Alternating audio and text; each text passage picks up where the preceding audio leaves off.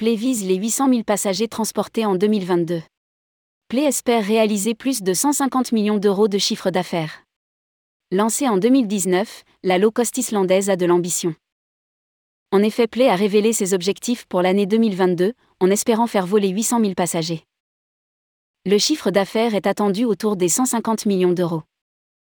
Malgré ces chiffres, la compagnie a réalisé 14,52 millions de pertes lors du deuxième trimestre 2022. Rédigé par Jean Dalouse le mardi 23 août 2022.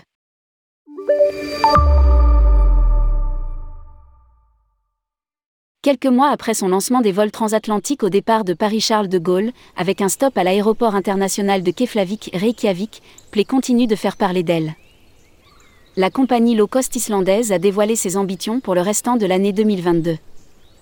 Au second trimestre de l'exercice, près de 182 000 passagers ont été transportés dans les avions rouges et les équipes s'attendent à atteindre les 800 000 passagers sur l'ensemble de l'année. Le chiffre d'affaires est espéré à plus de 150 millions d'euros.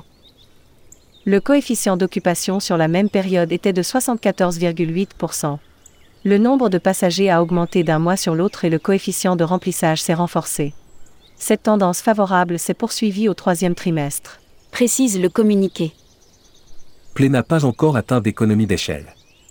Cette montée en puissance ne permet pas d'atteindre l'équilibre financier. L'EBI, bénéfices avant intérêts et impôts, reste au deuxième trimestre 2022 négatif, moins 14,52 millions d'euros.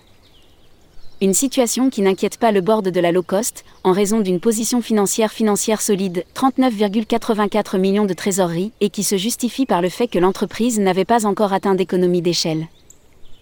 Le deuxième trimestre 2022 a été le dernier obstacle à la gestion de notre modèle économique, qui est entré pleinement en vigueur en juillet, au début du troisième trimestre.